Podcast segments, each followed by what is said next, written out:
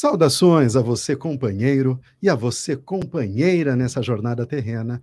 Meu nome é Wilson Roberto Garcia e esse é o programa Visão Espírita, desde o ano de 1999, levando até você a mensagem de amor e de consolação da doutrina dos Espíritos, codificada por Allan Kardec hoje recebendo essa companheira e esse companheiro. Temos uma visita especial hoje, essa companheira que sempre nos acompanha e que atende sempre com muita solicitude e carinho aos nossos convites. Boa noite, Maria Antônia Paduan, seja bem-vinda. Obrigada. Boa noite, Wilson. Boa noite, Moretti. Boa noite, Ronaldo. Que Deus nos abençoe nessa tarefa. Que delícia estar de volta nessa casa, nesse espaço, né? Quantas vezes já fizemos programa aqui, né? E Sem o tema dúvida. de hoje é muito interessante, né? Sim, sempre muito pertinente, sobretudo nos tempos que estamos vivendo, né? Quem de nós não tem algum inimigo? A gente acha que não tem, né? A gente às vezes acha que está andando certinho, mas a gente às vezes pisa no pé de alguém, né? dá uma trombada com outro, tem que saber como se portar, como o Espiritismo nos ensina, como Jesus nos ensina nessas situações. E temos hoje, recebemos hoje com grande alegria, também é uma grande honra para nós, recebermos esse companheiro, ele que é palestrante espírita, é professor lá no curso de passe, ligado lá às atividades da União Espírita de Piracicaba, ele que também é autor, é escritor, né? Tem um livro, Contos Espíritas, que você pode encontrar lá na Livraria Espírita Allan Kardec. Então é com grande alegria que nós recebemos o companheiro Reinaldo Rodella. Boa noite, Reinaldo, seja bem-vindo. Obrigado, Wilson. Boa noite a você, ao Sandro, a Maria Antônia. É um grande prazer eu estar aqui pela primeira vez. Me sinto bastante honrado, feliz em participar e vamos, estamos no aguardo aí do, do que puder responder, é, solucionar ou esclarecer alguns pontos da nossa doutrina. É uma honra para nós, com certeza. Reinaldo Rodella tem um grande conhecimento em história. Eu adoro, a gente passa horas conversando sobre história e, e, e, é claro, cada conversa nos enriquece um pouco mais, por isso somos gratos por sua presença. Temos também hoje nos auxiliando aqui, fazendo a técnica, a nossa voz. Sandro Moretti, boa noite, Sandro. Boa noite, amigos e amigas. Espero que esse programa seja ótimo, como todos. Uma boa noite. Com certeza será, Sandro. E você que nos acompanha ao vivo pelo YouTube ou pelo Facebook, você pode deixar o seu recado, fazer a sua pergunta, aproveitar interagir com a gente e a sua interação vai ser trazida até nós pelo Sandro. O Sandro vai trazer a sua pergunta, o seu questionamento, o seu comentário. Mas eu tenho um pedido muito importante. Além de participar no chat, o chat ele é habilitado quando o programa está sendo transmitido ao vivo. Então, agora você que nos acompanha tem acesso ao chat. Então, muitos aí estão deixando boa noite, né? É, é, é é sempre grande quantidade de amigos e amigas que nos acompanham, que passam ali e deixam o seu boa noite, seus, o seu, os seus agradecimentos, expressam a sua gratidão. Isso é uma coisa, mas nós precisamos dos comentários de vocês. Ou seja, depois que esse vídeo terminar, esse vídeo continua no YouTube. E para que o YouTube possa disponibilizar esse vídeo na timeline de outras pessoas, ele vai avaliar, sobretudo, pela, pela quantidade de comentários. Então, se você comentar esse vídeo, deixe o seu comentário, volte lá depois que terminar o vídeo, hoje ou amanhã, e deixe um comentário lá. Fale o que você gostou, e mesmo se você não gostou, deixe o seu comentário lá também. É muito importante para a gente. Isso é um pedido que nós fazemos, porque é assim que você nos ajuda a fazer com que esse trabalho possa alcançar outros corações que dele certamente necessitam, que necessitam receber essa mensagem de amor e de consolação da doutrina dos Espíritos. Falando em autor de livros aqui com o Reinaldo Rodello, falei da, da, da Livraria Espírita Allan Kardec. Então, quero reiterar, você que ainda não conhece, faça uma visita à Livraria Espírita Allan Kardec. Ela fica aqui no centro de Piracicaba, na rua Alferes José Caetano, número 582, na loja 5 é, é esquina com. Sandro, me ajuda? Ah, Previlab. É, é, na esquina com a Previlab. Então, visite a Livraria Espírita Allan Kardec. Com alferes. É, É voluntário. é Voluntários com Alferes José Caetano. Você encontra centenas de títulos lá, livros de estudo, romance, se você precisar, e lá você encontra também o Clube do Livro. Maria Antônia, é um Clube do Livro muito interessante. Por 24 reais por mês, você tem acesso a um livro de excelente qualidade, olha só, 24 reais, preço de custo.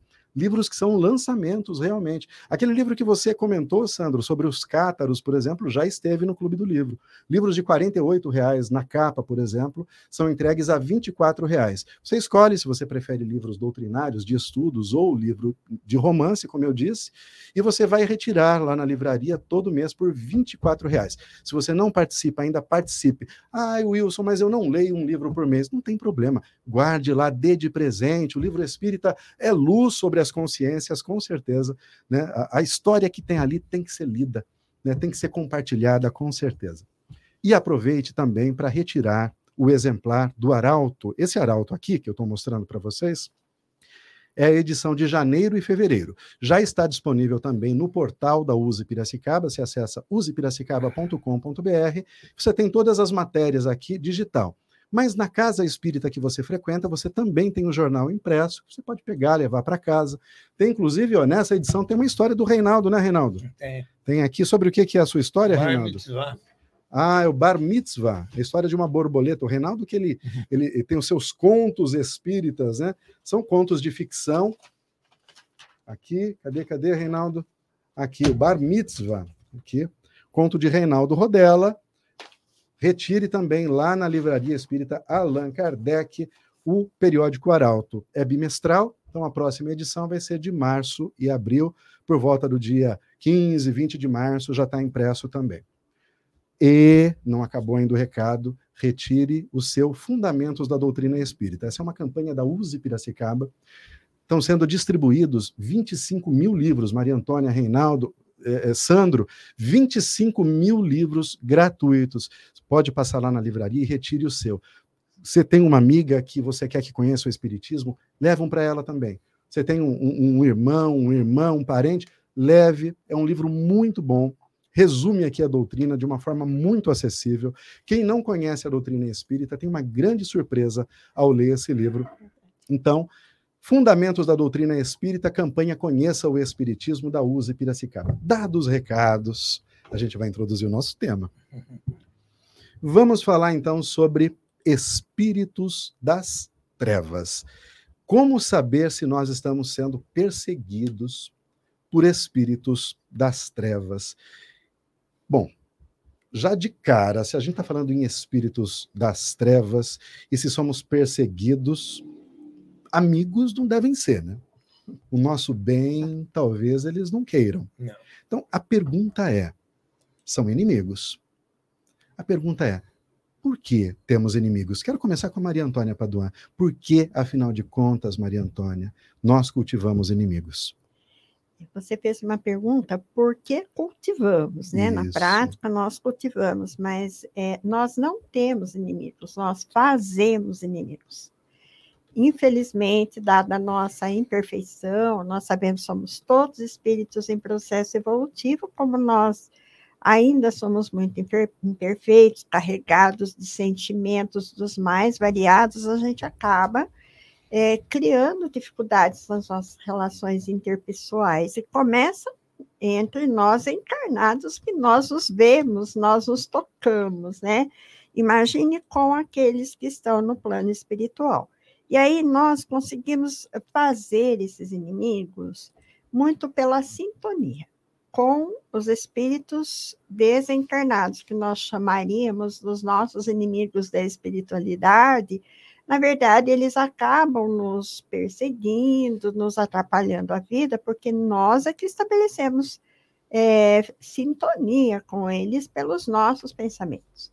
Nós sabemos que os espíritos se comunicam, encarnados com os desencarnados e vice-versa, através do pensamento. E se nós temos é, certos comportamentos, certas emoções que predominam no nosso dia a dia, na nossa personalidade, nós atraímos esses espíritos inferiores, esses espíritos é, que podem ou não ser nossos inimigos do passado E nós os atraímos. Quando nós os atraímos, eles acabam nos influenciando a vida. E muitas vezes eles não vêm nos influenciar porque querem nosso mal. Nos influenciam porque nós é que mantemos um padrão muito rebaixado do nosso pensamento e acabamos atraindo. E quanto a ser inimigos, nós podemos ter os inimigos encarnados, que vão embora, né, que desencarnam, vão para a espiritualidade, e aí eles continuarem sendo nossos inimigos no plano espiritual, alimentando sentimentos ruins com relação a nós, né? E nós, muitas vezes, achamos, ah, ele desencarnou, agora eu estou livre. É o contrário. Muitas vezes, quando a gente tem inimigos encarnados, nós sabemos que temos a oportunidade de conversar com eles e tentar resolver nossas dificuldades, mas às vezes eles já partiram. E aqueles que partiram, nós não temos como se não for através do nosso pensamento e da nossa mudança de atitude, principalmente dos nossos pensamentos em relação a eles. Interessante. Maria Antônia trouxe aqui duas classes de espíritos, né? Aqueles que nos perseguem e aqueles que nós nos encontramos fortuitamente. Né? Encontramos com uma pessoa, acabamos sintonizando com ela ou com esse espírito, e aí essa pessoa acaba nos prejudicando, como você disse, até mesmo sem querer, o que vai nos levar à segunda pergunta, né? Que tipo de pessoa, que pessoas a gente está chamando para participar, para fazer parte da nossa vida? Mas, Reinaldo, eu queria lembrar uma coisa, não sei se você vai se lembrar também. Nós estivemos juntos em Uberaba, conhecendo a Sim. casa do Chico Xavier. Né? Foi um, um, uma tarde muito emocionante. E nós participamos de uma atividade com o filho adotivo do Chico, eu acho que é Higino o nome dele. Higino, é. Higino. Eurípides. Eurípides, isso, Eurípides, Eurípides Higino é o nome do filho do Chico. E, e eu me lembro que ele disse uma coisa na, na, no discurso dele, e eu não esqueci ele disse como sendo uma citação do Chico, mas eu não me lembro de ter encontrado isso em nenhuma obra, mas você acha que eu li as 400 obras do Chico, longe disso, né? Mas ele disse que um inimigo é um amigo que nós não soubemos cuidar. Isso eu achei muito marcante. O inimigo é um amigo que nós não soubemos cuidar. Porque é isso, né, Reinaldo? O inimigo ele tem uma relação com a gente também, né? Esse perseguidor ele nos persegue porque ele tem uma relação conosco houve um problema de relacionamento. Talvez um dia ele tenha sido um amigo. Exatamente. Veja bem uma coisa, a gente que, como a Maria Antônia disse, a gente que faz o inimigo. Por exemplo, o orgulho. Alguma coisa houve nesse relacionamento é, que, que ele, eu talvez falei alguma coisa mais de orgulho, me referi mais a mim como uma pessoa superior, uma pessoa mais importante, e, e ele não gostou do assunto. Então ele virou meu inimigo. Eu virei inimigo dele, a inveja. Ele teve alguma coisa que eu gostaria de ter. Então eu vou fazer? Ele foi promovido num cargo na minha empresa, na empresa que nós trabalhamos, e eu não gostei porque eu achava que eu deveria ser o promovido. E aí eu vou trabalhar para derrubá-lo. Então é inveja o ego, é, a, ambição, quero mais dinheiro, quero dar um jeito de, de enganar os outros, passar um conto do, do vigário, por exemplo, sei lá, qualquer e, coisa Reinaldo, no, Nos então, dias de hoje, né? A gente faz o inimigo. E nos dias de hoje, Reinaldo, essa competitividade é, é, um, é um mote da nossa sociedade, Exatamente. praticamente. Né? Você, você é obrigado a chegar na frente, a ser melhor, Isso. e você acaba, nesse Nesse percurso, você acaba, então, é, fazendo os seus inimigos. O Reinaldo falou uma coisa interessante sobre o que a gente fala e tudo mais. A gente se, se ofende muitas vezes com o que a pessoa disse por orgulho. Uma palavra mal colocada, uma palavra infeliz, Sim. a gente já se ofende, se magoa, vai remoendo aquilo. Então, eu queria provocar uma outra causa de inimizade, que é o processo de comunicação, Maria Antônia. Né? Muitas vezes eu acho que existe muita falha de comunicação, ruídos de comunicação, o que nos leva a fazer inimigos. Ou a gente não sabe ouvir, ou a gente não sabe falar. Mas isso acaba também provocando. É isso mesmo? É exatamente isso. Quanto menos nós somos capazes de ouvir, e mais nós falamos, mais nós corremos o risco de cometer essas falhas, né? Que se somam aos sentimentos nossos, porque quando nós nos comunicamos e não somos claros no que queremos, e nós temos sentimentos, temos muitas imperfeições, principalmente o orgulho, a vaidade. Normalmente, quando nós ouvimos o outro e o outro pensa diferente, fala algo diferente daquilo que a gente gostaria de ouvir, nós nos ressentimos. E o ressentimento, na verdade, nós não é bem o ressentimento, porque o ressentimento é sentir algo que você já sentiu. Mas às vezes é num, num dado momento a pessoa se melindra. Essa palavra melindra é um problema nas nossas relações, né? e ela acaba dificultando a compreensão da ideia do outro. E nós também não conseguimos ser claros do que nós queremos colocar.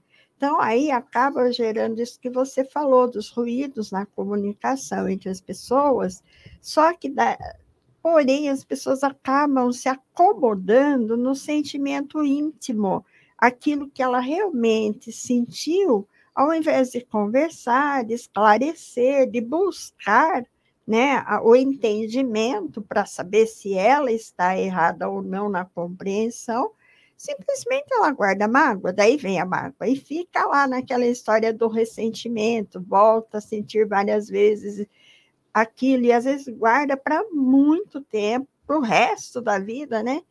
E às vezes o outro nem sabe que por causa de uma falha da comunicação, há dentro de nós sentimentos tão negativos com relação a ela. E nós as assumimos como nossos inimigos. E, na verdade, não são.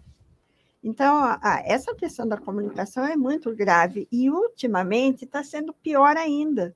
Porque nós estamos vivendo aquilo que você falou, a competitividade, nós somos muito materialistas, nós vivemos muito em torno das nossas necessidades diárias, né?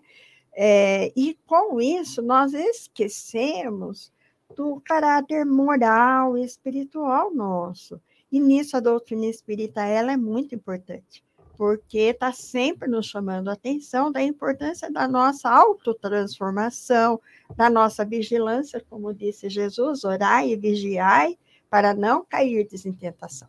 Então, aí a gente, se for mais cuidadoso, nós vamos procurar fazer um exame das nossas atitudes, da nossa consciência, para verificar se não houve falha em nós, não no outro, né? É. Eu, eu gosto muito de conceituar as coisas. E o Reinaldo falou em inveja. E é muito interessante a gente entender, de fato, o que é inveja a gente confunde inveja com ambição. Né? A gente confunde eh, o invejoso com aquele que deseja ter o que o outro tem. E, na verdade, não. Isso é ambição. Inveja é ficar feliz com a tristeza do outro e ficar triste com a alegria do outro. Isso é inveja. Gosto muito de uma definição do historiador Leandro Carnal. Ele vai chamar a inveja do pecado envergonhado. Por que pecado envergonhado? Porque a Igreja Católica tem os pecados capitais, e a inveja é um dos pecados capitais. Segundo o, a obra de Dante, né, que ele retrata o inferno, Dante Alighieri, uh, o inferno de Dante, uh, o invejoso ele é retratado nessa obra como uh, um ser que vem que tem os olhos costurados. Olha que coisa horrível. Então, a inveja tem a ver com a visão. E, o que nos lembra a, a frase do apóstolo Paulo, que ele diz: Alegrai-vos com os que se alegram e chorai com os que choram, convidando-nos à empatia. E que nem o Reinaldo falou, uma pessoa é, é, vai viajar, vai para a Europa, uma pessoa que você conhece. Se olha lá na rede social, ela está publicando uma foto lá embaixo da Torre Eiffel. Qual é a sua reação com aquela foto? Falar, ah lá, de novo viajando. Você acha que precisa viajar três vezes por ano? Tá, tem que tirar foto? Você não está se realizando é. com ela. Mas é olhar aquela foto e falar, nossa, que legal, deve, ela deve estar tá se divertindo, tomara que ela aproveite essa viagem. Mas, sinceramente, se alegrar com a alegria do outro. Né? O, teu, o teu vizinho trocou o carro, comprou um carro novinho, foi lá na concessionária, trocou o carro. Você fala, puxa vida, ele comprou um carro novo, que legal, né? Deve ser muito bom para ele. Mas se alegrar com ele. E, e, e, muitas vezes não é o que acontece, né? A maioria das vezes, né? Então, olha, já comprou um carro. Olha. Já trocou de carro, é. né? Tá matando o cachorro a grito, mas precisou comprar um carro. Deve estar tá com um carnê desse tamanho. tamanho né? É. A perder de vista. Aí a gente vai perguntar, por que temos inimigos? É por conta disso, é a maneira como nós nos relacionamos com as outras pessoas. E o Reinaldo disse muito bem quando ele falou, e a Maria Antônia também, quando falou sobre competitividade. A competitividade é a principal característica do nosso sistema social. Nós nos organizamos em torno da competitividade né, a meritocracia é com, extremamente competitiva aos melhores, às melhores posições. Quem são os melhores? Aqueles que chegam primeiro. Né? Os mais bonitos, os mais magros, os mais inteligentes, os mais brancos, convém dizer, né? na sociedade estruturalmente, reconhecidamente racista. Né? Então, a gente tem que olhar para tudo isso entender de onde vêm as nossas relações que trouxeram inimigos. E aí eu vou voltar para o ponto que a Maria Antônia disse. Maria Antônia falou de dois tipos de inimizade: aquela que tem a ver com a perseguição e aquela que nós não é bem um inimigo. Esse é mais é quase um amigo, para falar a verdade, né? Ele se identificou com você. Você tem um determinado vício. Você vai agora, estamos hoje é carnaval, segunda-feira de carnaval. Né? A pessoa vai num baile de carnaval lá, já tem uma tendência a beber, ele gosta de beber. Uhum. Chega lá naquele evento, tem muitos espíritos lá que estão na ânsia de, de né? beber, né? precisam beber, encontra com você que tem a inclinação, conseguem sintonizar com você, vão fazer você beber. Não é que eles te odeiam, ou que você fez alguma coisa para eles no passado. Na verdade, você virou um colega deles, é um amigo deles. E aí a gente vai lembrar de um, de um trecho do livro Sexo e Destino, em que André Luiz visita a casa de um senhor que ele é assediado por espíritos que, que o fazem beber. E André Luiz fala para o orientador dele, mas a gente não pode ajudar eles contra esses malfeitores? O orientador diz, não, malfeitor é você que está dizendo, na verdade eles são grandes amigos de outros tempos aí.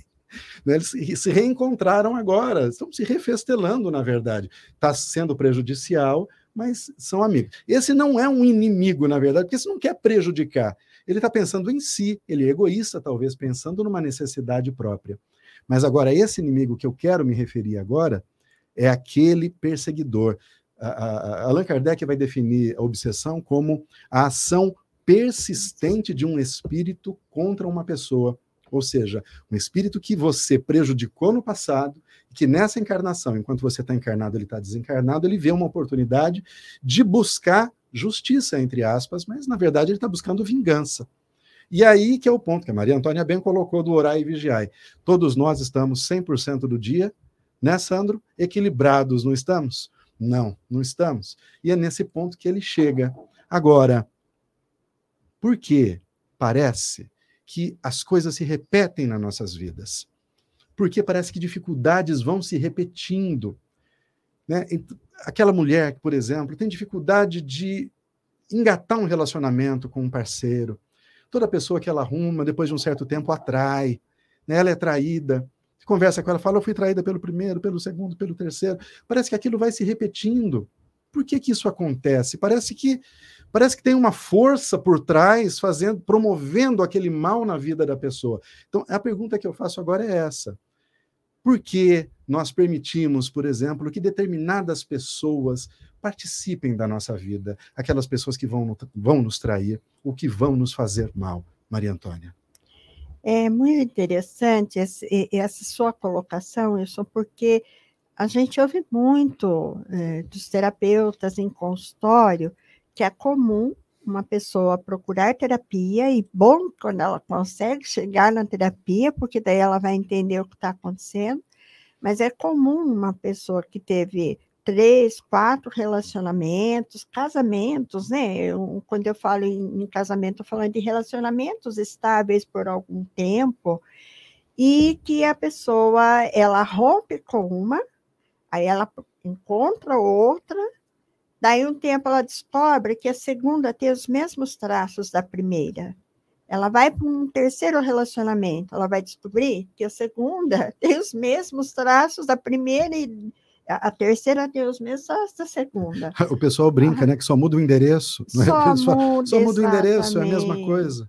Porque aí as pessoas ficam, principalmente isso é muito comum na mulher, né? Ainda hoje, com toda a, a- a mudança de pensamento que a mulher tem, mas ainda é a busca de um relacionamento saudável. E por que não? Porque existem aspectos de caráter muito psicológico e muitos aspectos que nós trazemos, que repetimos já dos nossos antepassados, né? Que a gente traz essa energia dos nossos antepassados dentro do nosso psiquismo, porque a gente acabou aprendendo aqui eu aquele poderia, padrão de comportamento, de reações, de certo clichês que a gente vai guardando. você diz de antepassado, você está dizendo do quê? De, de- É de- Avó, mas be- desencarnado é, já? Pessoas que você nem conheceu ou não? é, falando de cultura familiar. já- é, tem dois aspectos. Sim. Tem aquele que já desencarnou, porque normalmente nossos bisavós já desencarnaram, Sim. né? Mas é a questão da cultura familiar. Ah, Quando é, a é a gente avó fala que passa para a isso, mãe, a mãe que passa isso, para a filha. Isso. Daí o que, que acontece? Aquela, aquela mãe que fala, ó, filha, se tá ruim com ele, pior sem Pior ele. sem ele, exatamente. Você cresce já com né? aquele pensamento, a mulher, né? Exatamente. Então, esse é um aspecto importante, porque nós precisamos parar e avaliar que, que nós estamos vivendo uma situação em que nós não podemos viver na dependência, na simbiose de outras pessoas e colocar a nossa vida na mão do outro. Em geral, quando acontece isso, é porque nós estamos colocando a nossa vida, a nossa vivência terrena, a nossa encarnação na mão de outra pessoa. E isso dificulta, porque a gente não adquire uma autonomia nem psíquica e muitas vezes nem material, nem pessoal mesmo. E tem o outro caráter que tem a questão mesmo relacionada aos nossos inimigos do passado, que nós sabemos que muitas pessoas têm comprometimentos de vidas passadas, que têm seus obsessores, que não quer vê-las felizes, não quer ver o progresso dessa pessoa. Vou pegar esse exemplo da mulher mesmo, que a gente acabou de falar. Então, ela tem o primeiro relacionamento, ela acha que tudo vai dar certo, só que ela começa, de um, de um determinado tempo do relacionamento, começa a haver intrigas, brigas, é, desentendimentos, e ela não vai atrás de entender o que está acontecendo. E normalmente a gente acaba, principalmente com o casal mais jovem, quando não tem, é, não tem embasamento doutrinário nenhum, acaba entrando nesse esquema dos desequilíbrios dentro do lar. E aí a gente acaba sofrendo o assédio espiritual, em alguns contextos, até o processo obsessivo, porque o próprio Kardec fala que a obsessão é a ação contínua de um espírito sobre o outro, mas a principal característica na obsessão é que esse espírito ele é inferior. Inferior no seguinte sentido, ele é um espírito que guarda dentro de si muita mágoa, ressentimento, sentimento de vingança. Aí ele vai encontrar naquela pessoa a pessoa é encarnada, né? Então ele aproveita a oportunidade. Então, se ela não tiver amadurecimento, não aprender a lidar com as dificuldades do relacionamento, ela cai fora do primeiro, cai fora do segundo, cai fora do terceiro e vai se sustentando até um dia que ela acorda. Quando ela acorda e fala assim, bom, mas o que está errado comigo? Aí, muitas vezes, ela vai parar numa casa espírita e ela vai encontrar o conhecimento da doutrina espírita que vai explicar todas essas dificuldades nossas, né? Inclusive do processo obsessivo. Mas, às vezes, ela vai para um consultório psicoterapêutico. E a psicoterapia, ela tem um papel super importante nesse sentido, porque na terapia a pessoa vai aprender a ressignificar os seus, as suas experiências na vida, né, nos seus relacionamentos. Nessa nova ressignificação, a pessoa começa a ter uma ampliação da sua consciência, um entendimento e muda os seus sentimentos. e vai aprender a lidar no relacionamento. E à medida que ela aprende a lidar com as dificuldades no relacionamento por meio da terapia, ela vai se desvinculando do obsessor. Porque o melhor tratamento para a desobsessão não é só ir para o centro espírita e participar de uma reunião de desobsessão, mas o prim primeiro e principal é a mudança de pensamento, a mudança de comportamento, é a autotransformação. Aí a prece, o evangelho, a evangelização, né? Muito bem, é bom ter a Maria Antônia aqui hoje, uma presença feminina, a gente está falando de mulher também, de violência contra a mulher, né? E é importante, senão ia ficar dois homens aqui, mais o Sandro lá na técnica, só a gente falando de, de mulher é complicado. É, mas eu, eu acho que o que a Maria Antônia falou é o problema de escolha. Veja bem os, as celebridades, os artistas. Eles, o relacionamento deles não é longo. Às vezes é questão de dias e já se desfaz. E já entra no outro. E a pessoa faz a mesma coisa. Geralmente o que consta aí é traição. Geralmente a separação, o encerramento do relacionamento é traição. Agora, por que é traição? Porque ela tem um determinado serviço, um, uma determinada atividade no qual o companheiro às vezes não concorda. Então, na ânsia de escolher um, sei lá, o como, acaba escolhendo errado. E vai indo, primeiro relacionamento, segundo, terceiro. Tem artistas aí que estão tá no sétimo relacionamento. É, então, mas o que você está colocando é específico para uma classe é, artística, é, que tem um trabalho muito complicado, é, sem dúvida. Não, mas, é, mas, isso também se reflete nos relacionamentos de uma forma genérica é, é, no, no, modo do poder que o homem quer exercer sobre a mulher, Também. geralmente, que nos leva a falar, e é esse ponto que eu ia trazer para a gente, para a nossa discussão, para apimentar um pouco a nossa discussão, hum. porque a Maria Antônia falou dos aspectos culturais, né? Da avó que fala para a mãe, é. que fala para a filha e tudo mais. Nós, culturalmente, sabemos que o sofrimento era visto como um, uma coisa muito boa, né? Tem um, uma palestra que o Divaldo até fala isso, fala, antigamente passava uma mulher pela rua de cabeça baixa, falava, ó, oh, lá vai a fulana, coitada, como ela sofre, o marido bebe, não sei o que, ela vai direto para o céu. Então, era como se fosse um mérito o sofrimento. Nós, que somos espíritas, estudamos as razões do sofrimento? Estudamos as, as causas atuais das aflições, as causas anteriores das aflições, mas entendemos que temos que utilizar de todas as armas para nos livrar dos sofrimentos que são evitáveis. Hum. O, o, o que é, por exemplo, uma expiação, algo, um comprometimento que eu assumi, que eu tenho que vivenciar para minha melhoria, eu tenho que ser resignado. Agora, tem certos relacionamentos que são deletérios, são insalubres, né, que fazem mal para a pessoa. A Maria Antônia levantou bem a questão psicologicamente, né? mulheres, homens também, mas aqui estamos falando sobretudo das mulheres, porque eu quero falar sobre o modelo né, patriarcal da família, porque vem desse modelo em que a mulher tem que ser submissa, né, o homem é o que tem que falar mais alto, é, é aquele modelo. E isso gera a gente não mudou de assunto, a gente está falando do mesmo assunto. Isso gera um inimigo íntimo, gera um inimigo dentro de casa, gera um grande inimigo que divide a cama dos dois.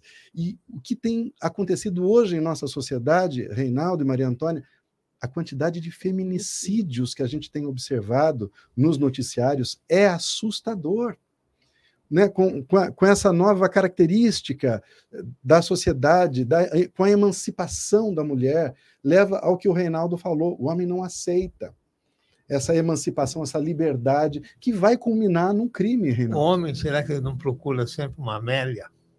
Uma Amélia, né? Uma Amélia. Agora, em época de carnaval, foi bem lembrado, né? Amélia.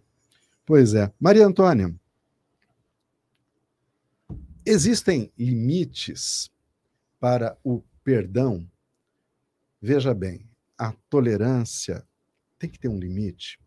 Jesus nos ensina a perdoar 70 vezes, sete vezes. Num relacionamento como esse que a gente está dizendo, que a gente está explorando, um relacionamento abusivo e violento. A mulher que ouve isso, ela deve perdoar indefinidamente os atos de violência do marido em nome da manutenção da família? Eu acho que a primeira coisa nós temos que separar um pouco. Perdoar é uma questão, aceitar de uma maneira submissa a situação é outra, né?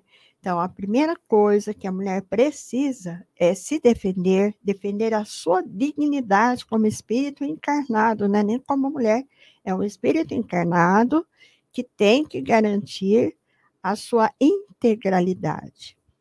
E dos filhos, porque pelos filhos, com os filhos, ela jamais vai se separar do ponto de vista espiritual, naturalmente, né?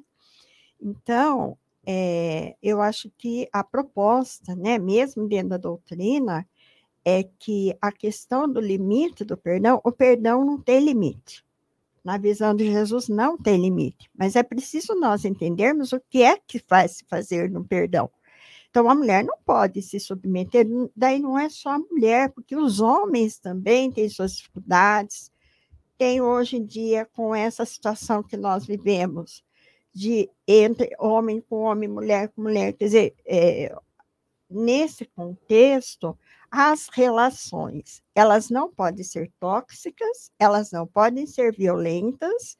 Se elas existem, elas precisam ser respeitosas, independente de ser homem ou mulher, né? E se é inviável um, um casal conviver, e aqui estou falando casal duas pessoas, conviverem na intimidade, elas têm que fazer um rompimento para retomar num outro momento. Porque, graças a Deus e a doutrina espírita, nós sabemos que somos espíritos eternos, que nós teremos outras oportunidades reencarnatórias e que muitas vezes insistir numa situação é agravar muito mais o comprometimento espiritual de ambas as pessoas principalmente quando leva, no caso da mulher, ao feminicídio, ao homicídio, às vezes até um suicídio, né? Nós estamos falando aqui contra o outro, mas às vezes a pessoa volta contra si mesma, né? Então, toda vez que a pessoa está em risco, ela não tem que se expor a esse risco, não tem que se tornar uma pessoa resignada, abnegada, porque ela quer cumprir a missão dela aqui, ela quer cumprir o estágio dela aqui. Porque isto não é crescimento espiritual, muito pelo contrário. Isso é escravização, isso é violência. E ao mesmo tempo que a gente não toma uma atitude nesse contexto, nós estamos abrindo brecha para que o outro se comprometa ainda mais. Que no caso do feminicídio, muitas vezes, o outro se compromete muito mais, porque não houve uma interrupção na hora certa. Então, esse é um aspecto. Agora, perdoar, a gente deve perdoar sempre, como diz Jesus, porque quando ele fala perdoar não sete vezes, mas setenta vezes sete vezes, na verdade, o que ele está apontando para nós, que nós devemos sempre perdoar. Então, a pessoa pode não continuar convivendo com a outra, romper o seu relacionamento, romper essa escravização, né? Mas ela não precisa desejar a vingança contra o outro. Ela não precisa desejar o mal do outro. Se ela sai do relacionamento, mas ela não vai sustentar a mágoa, é natural que ela fique magoada por um tempo? É natural, nós somos imperfeitos. Mas querer a vingança, desejar mal do outro, aplaudir quando o outro está sofrendo, isso não é perdão. O que Jesus recomenda é, e no Evangelho ele diz isso, né? No, no Evangelho segundo o Espiritismo, há esse comentário dos Espíritos e Kardec também a, a, fortalece isso, de que quando nós perdoamos, não significa que nós temos que ter os mesmos sentimentos, os mesmos eflúvios que nós sentimos de afeto pelos nossos amigos. Mas perdoar é não desejar o mal do outro, é não sentir necessidade de vingança, é não vingar-se, né? Então, é perfeitamente possível haver um rompimento. Então, essa ideia de que até a morte o separe é, é inadequada dentro do ponto de vista espírita. Porque se somos espíritos em evolução, talvez estejamos necessitando de amadurecimento enquanto espíritos para depois, lá na frente, retomar esse relacionamento, essa convivência. Porque se estamos juntos e não conseguimos viver bem, é porque algo já vem lá do passado, a gente já está trazendo sentimentos anteriores, muitas vezes assediado por obsessões, né? E complica muito. Então, por que, que nós vamos expor a vida um do outro, é, expor a vida dos filhos, né? É, os filhos, quando bem trabalhados, vão ter condições de entender, porque também são espíritos a caminho da evolução. Eles só são crianças porque estão ocupando um corpo, mas enquanto espíritos, eles terão condições de compreender. Vai depender muito de como eles forem trabalhados. Muito bem. A gente, eu participei durante vários anos de, de trabalhos mediúnicos e tive a oportunidade de conversar com muitos espíritos que se apresentavam é, sequiosos por vingança, buscando vingança. E quando a gente vai conversando com eles e vai tentando descobrir as causas daquela perseguição, a gente sempre, inadvertidamente, vai encontrar lá no início uma relação de afeto é um marido que esperava alguma coisa da mulher e que não teve, ou que houve uma traição. Mas, enfim, era um sentimento de amor que se converte em ódio. Então, veja, o, o, o ódio, então, ele não é o oposto do amor. Ele é um desvirtuamento do amor. Porque o amor subentende um relacionamento. É um laço. O ódio também é um laço que une as pessoas, só que de uma maneira negativa. E quando a gente vai conversando com esse espírito e vai tentando demovê-lo da sua sanha de, de, vingança, às vezes é muito lento esse processo, mas quando ele aceita seguir o caminho dele, ele também abre o espaço para aquela pessoa que vem sendo perseguida para as coisas também melhorarem na vida dela. E essa é a razão, né, o, o tema principal desse programa. Muitas vezes um relacionamento hoje tem dificuldade porque há sim um espírito desencarnado perseguindo uma daquelas pessoas, ou até mesmo as duas pessoas, né, Reinaldo? E, e, e, o que acontece? É possível a gente saber quando isso ocorre, quando nós estamos sob a influência da ação de um espírito em nossas vidas, ou como ou quando o problema é simplesmente nosso mesmo, ali das nossas decisões. É possível fazer essa interpretação? Como saber se a gente está sendo vítima da ação de um espírito obsessor? Olha, é, um pouco complicado, porque você não, não percebe, porque você fica praticamente, vamos dizer assim, é, como se diz? Mascarado só para coisa. Cai como. Você não entende que você é obsessor, que você está obsedado. Então você age, por exemplo, você, sua, sua mulher, sua companheira eh, separou de você. Agora você não admite que ela tem um outro namorado. Isso está cheio, né? Todo dia acontece isso aí. Aí o que, que ele faz? Ele começa a ameaçá-la. Até que chega num ponto que ele faz, ele comete um feminicídio. Agora ele sabe, isso é uma obsessão, na minha opinião. É uma obsessão. É possível, né? É bem possível. Que ele está com ódio. O que, que tem? Já houve uma separação. Ora, ele parte para um outro caminho, ela parte para outro. Não, não, não, não, há o porquê das coisas. Você não consegue entender isso, a não ser se você ponha-se como um espírito obsessor nele que manda fazer tudo isso. Aí depois ele cai em si, muitas vezes cai em si e fala assim, mas eu não queria fazer isso.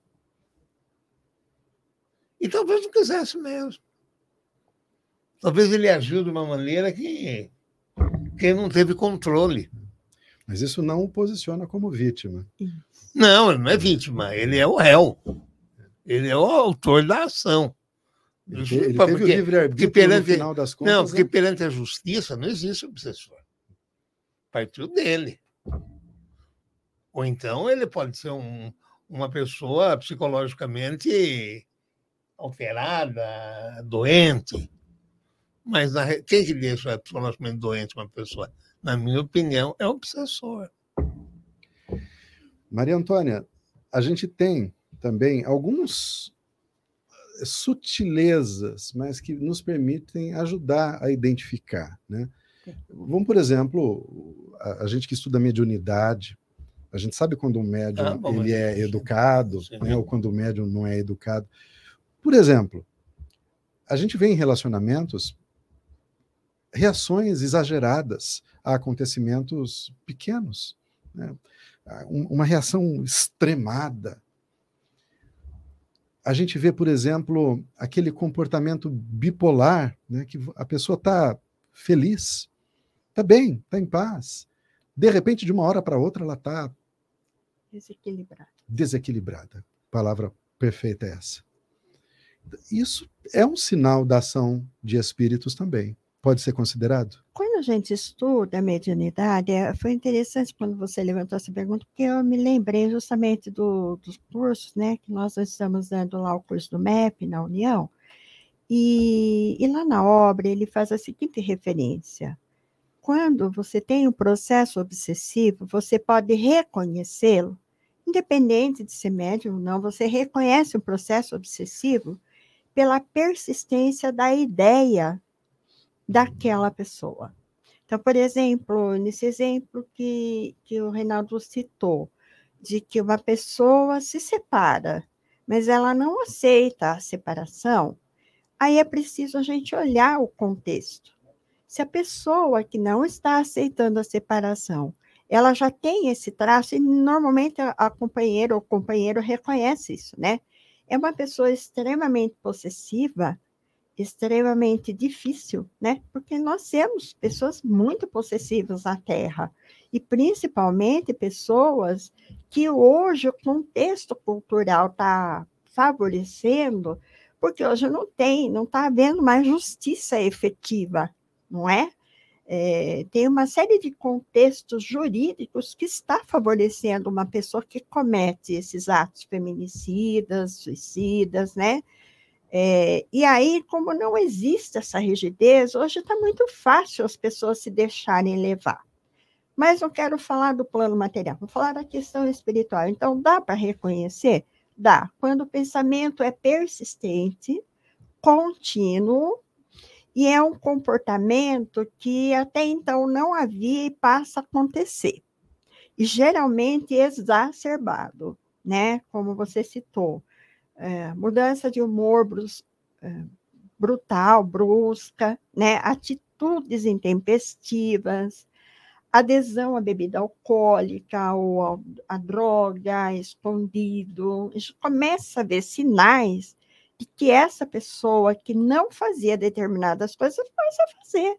Então, isso é um sinal de que pode estar havendo influências obsessivas, sim, né? O que a gente orienta é que quando você está em companhia de alguém que está passando por esse processo, a primeira coisa é se proteger, né? Porque mesmo sendo obsessor, é o que você falou, a pessoa tem livre-arbítrio. Então, ela não está fazendo inteiramente inconsciente. Junta, então, aquele, aquela necessidade de ser dona do outro, né? Ser possessivo e mais o processo obsessivo, a pessoa vai concluir os seus desejos mesmo. Esse é um aspecto. Agora, a outra pessoa, que seria, entre aspas, a vítima, ela precisa tomar muito cuidado. Não esperar chegar no extremo, não revidar durante uma discussão. Eu acho que o grande papel desse debate é a gente começar a sinalizar coisas que possam ajudar a pessoa.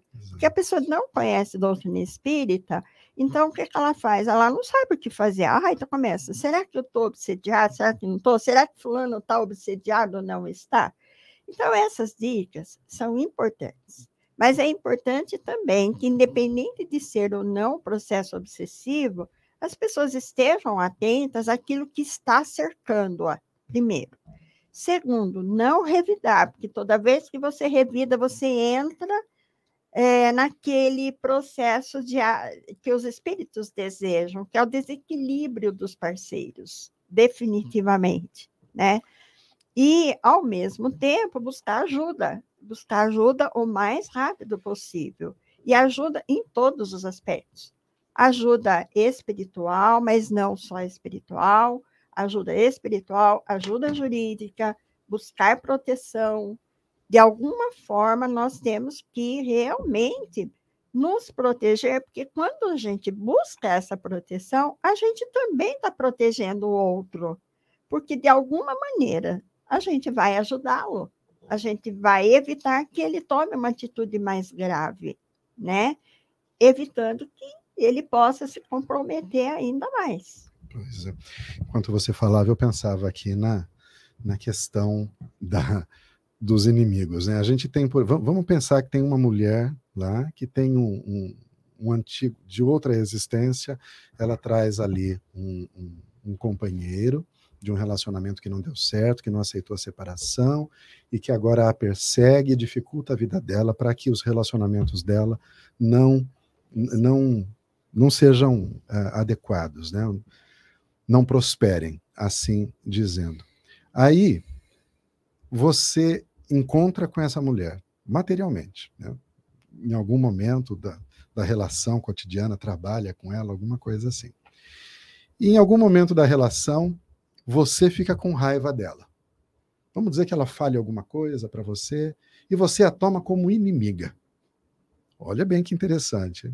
Ela tem um inimigo espiritual do lado dela lá, que quer prejudicá-la a todo custo. Você passa a sentir raiva dela e também quer prejudicá-la. O que, que acontece? Você passa a ser amigo do inimigo dela. Ou seja, você passa também a receber influência daquele espírito, porque ele vê em você um instrumento para poder prejudicá-la. De várias maneiras. Aqui eu estou dando um exemplo de prejudicá-la. Mas podia ser seduzi-la, podia ser qualquer outra forma, mas de forma que prejudique. Daí a importância, veja bem, o que eu estou dizendo aqui, a importância do assunto principal do nosso programa de hoje, que é o perdão. Porque se nessa relação eu não sinto esse desejo, essa raiva dela, esse desejo de puni-la de alguma maneira, esse obsessor dela também não se aproxima de mim.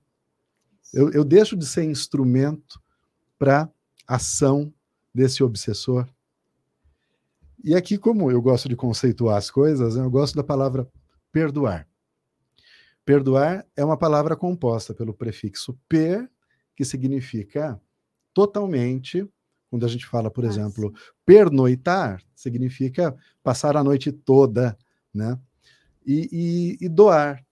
Doar, de, donare, é algo como devolver, é algo como entregar, e a gente vai, então, concluir que perdoar é entregar, devolver totalmente. Ou seja, não fica nada comigo, fica tudo com ele, ou com ela, com o outro. Então, aquela ofensa eu não levo comigo, eu não trago ela comigo, ela fica com o outro. Ela me ofendeu, ou ele me ofendeu, ou eu percebi como uma ofensa, ou não, mas eu deixo com ele. E nesse ponto eu vou definir o que é importante para mim ou não. Ou seja, o que eu vou trazer para mim e levar comigo a partir desse relacionamento. Porque a gente leva conosco, literalmente, porque levamos no perispírito. Levamos uma ofensa no perispírito. Maria Antônia falou muito bem. A gente conversa com pessoas, fala. E a fulana, como está? Ah, ela conta uma história da fulana que há 30 anos atrás falou uma coisa que não devia para ela. Há 30 anos atrás. Você fala, mas você lembra disso ainda? Às vezes não sabe nem se a fulana está viva ainda. Há quanto tempo ela trouxe aquilo para ela, Reinaldo? E aquilo faz parte da, da vivência dela. Né? tempo passa rápido. Reinaldo, a gente chega num determinado ponto que a gente conclui que se enganou, que meteu o pé pelas mãos, que falou que não devia falar, foi mal mesmo. Poxa, vou pedir perdão pro fulano, pro ciclano. Vou, vou lá pedir perdão para ele porque foi mal. Você vai e pede perdão. Mas aí a pessoa não aceita o seu perdão. E aí, como é que fica? Aí a pessoa volta, mas tá vendo? Não falei, aquele cara não merecia mesmo meu perdão. Como é que a gente faz aí, Olha, é Ele não aceita, como que fica essa relação? Você falou que eu gosto de história, né? então eu vou contar uma historinha de um escravo ah. De uma fazenda de café no tempo do Império, é, no Vale do Paraíba, que chamava Severino. E Severino era um escravo prestativo, nem quase era escravo, porque ele fazia de tudo. E, e no decorrer do tempo, depois de quase 40 anos de convivência com o dono da fazenda, ele adquiriu uma confiança muito grande. Tanto é que o dono da fazenda deu alforria para ele e colocou como administrador da fazenda. Uma, um belo dia, o, o, o, dono da fazenda, o coronel Juca, vamos chamar assim, ficou doente e ele precisava substituir uns escravos que estavam uh, tinham morrido, ou, enfim, aconteceu alguma coisa, já estavam muito velho, então ele precisava que o, que o Severino fosse para o Rio de Janeiro e contratasse cinco escravos. O Severino foi porque, independente de tudo isso, esse coronel era um homem bom, ele não, ele não judiava dos escravos, ele tratava muito bem até davam dinheiro para eles, é, é, praticamente quase nem eram considerados escravos. E aí o Severino foi para o Rio de Janeiro, no mercado de escravos, e viu cinco escravos lá. Quatro homens fortes, moços, né? E tinha um velhinho que mal podia parar em pé. Ele falou: quero esses quatro e mais aquele velhinho. Daí o, o mercador disse: mas como você quer aquele velhinho? É um velho, não pode nem parar em pé, não faz nada. Faz o seguinte: escolha mais um, que aquele velho se leva de graça, porque ninguém vai querer aquilo lá.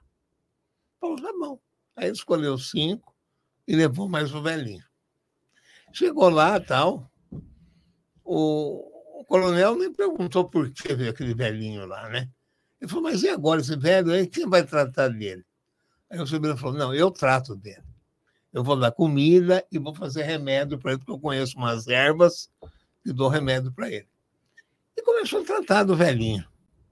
E o velhinho até ficou um pouco mais forte, começou a fazer um serviço e tal. Só que, como estava muito velho, o velhinho acabou desencarnado. Desencarnou. Daí, no, daí ele, ele fez o enterro do, do homem, tudo, né? Daí o patrão chegou para ele e falou: Viu, Severino, o que, que esse homem era seu? Era seu pai? Não. Era seu irmão? Não. Por que, que ela era seu? Eu falei, é meu inimigo. Como? É meu inimigo. Sabe o que aconteceu? Quando eu era moço, eu tinha 20 anos, ele era de uma tribo inimiga da minha tribo. E eu andando na floresta sozinho, ele me capturou e levou ao mercado de escravos lá na costa do Mar do Ouro. E eu, eu fui embarcado e vim parar no Brasil. E agora, passando pelo mercado do escravo, eu, eu reconheci. Eu não sei se ele me reconheceu, mas que eu reconheci, eu reconheci. E eu tratei dele, porque eu não tinha ódio dele. Então, vamos dizer o seguinte: a minha parte eu fiz, eu perdoei ele. Agora, se ele não me perdoou, aí é com ele e com Deus não é comigo. Eu segui o que Jesus falou: perdoai os inimigos. Eu perdoei. Que bonito, Renan. Tá é bonito. É bonito. E assim, para encerrar, estamos chegando no final. Para encerrar, é, eu quero lembrar aqui do que Kardec vai dizer lá na obra O Céu e o Inferno, das três condições necessárias para o homem retomar o caminho do progresso, o caminho da felicidade. Kardec vai falar em expiação, vai falar em arrependimento e vai falar em reparação. São três condições obrigatórias. E aí, quando a gente lê, a gente entende que a expiação é praticamente automática. A partir do momento que alguém comete um crime, que uma lei de Deus está escrito em nossa consciência, nós automaticamente vamos atraindo situações que vão ser desconfortáveis, podem levar a um certo sofrimento. Isso vai perdurar até o momento em que vamos reconhecer a nossa responsabilidade. E vai chegar um dia que, de tanto sofrimento, a gente fala: nossa, foi mal mesmo, eu me arrependo só que não basta o arrependimento. Kardec vai dizer: não basta se arrepender e pedir para Deus, eu me arrependo de tudo que eu fiz. O arrependimento verdadeiro vem acompanhado do desejo de reparação. E o desejo de reparação, segundo Kardec, é fazer o bem a quem se havia feito mal. Veja, não é um bem genérico, é um bem específico. É o indivíduo A e o indivíduo B. Fazer o, a reparação é fazer o bem ao indivíduo A. Pode ser que eu não encontre nessa existência, pode ser que eu não encontre na outra, mas vai haver uma existência, uma oportunidade em que eu vou encontrá-lo. E aí eu que fiz o mal, e que sofri, e que me arrependi, e que pedi a oportunidade de reparar o mal que eu fiz, eu estarei diante dele e terei essa oportunidade nas mãos. Então, eu quero terminar o programa dizendo para você que tem um inimigo, que você considera inimigo, olhe para ele e pense que se hoje ele te fez mal ou te faz mal, lembre-se que um dia, depois de sofrer, ele também vai se arrepender e vai pedir para poder reparar o mal que ele fez para você. Então, um inimigo hoje, do presente, vai ser um benfeitor no futuro. Alguém que vai abrir uma porta para você, alguém que vai te ajudar, que vai te estender a mão, que vai te abraçar e que vai te amar. Não importa se é nessa existência ou se é na próxima, a, a, a beleza do Espiritismo é saber que um dia ele será uma pessoa que vai abrir as portas para a gente. Sandro Moretti, muito obrigado. Quero que você ó, lembrar aí o pessoal, Sandro, coloca a vinhetinha aí, você que nos acompanhou até agora. Compartilhe, inscreva-se no canal, curta, comente depois, importante, e assine o sininho para receber as notificações. Assim, sempre que um novo vídeo for para o ar, você recebe aí no seu dispositivo, no seu celular, uma notificação para não perder nenhuma edição do programa Visão Espírita, semana que vem, com o nosso amigo Francisco Mourão aqui. Então, eu quero agradecer a presença do nosso querido companheiro Reinaldo Rodelo. Obrigado mesmo, Reinaldo, nosso convidado especial. Quero agradecer a ah. presença da Maria Antônia Paduan e passar a palavra, Maria Antônia, para suas derradeiras considerações sobre o tema, né? Neste programa, suas derradeiras considerações. É, e, na verdade, eu quero só agradecer a oportunidade de ter estado aqui hoje, né, de estar abordando esse tema e com pessoas assim maravilhosas, contando essas histórias, porque as histórias elas ficam dentro da gente. A gente sempre vai lembrar, né? Então eu gosto muito também de história. Acho que é maravilhoso. Muito obrigada. Nós é que agradecemos. História lindíssima, realmente. Reinaldo Rodela, suas derradeiras Eu considerações. Eu agradeço o convite que você me fez. Para mim foi um excelente uma, é, a minha estada aqui. Gostei muito, aprendi muito. O importante é porque a gente sempre aprende. Nós nunca podemos dizer que a gente sabe alguma coisa. A gente está aprendendo. Quanto mais eu sei, mais eu sei mais que a conclusão que eu chego que nada sei. Pois é. Não Sócrates. Né? Sócrates foi quem disse isso. Entende? É então é mais ou menos isso que eu tenho. Muito obrigado por, obrigado. Que é isso. Nós é que agradecemos. Obrigado, Reinaldo. Obrigado, Maria Antônia. Obrigado, Sandro Moretti. Obrigado a você, companheiro e companheira que nos acompanha. E até o nosso próximo encontro. Hoje é segunda-feira, uma semana repleta de alegria, de paz para você e que você encontre forças para superar os desafios dessa vida e aqueles que a gente julga inimigo, que possamos aprender, como o Reinaldo colocou aqui na, na linda história dele, que possamos perdoar 70 vezes, sete vezes. Fiquem com Deus.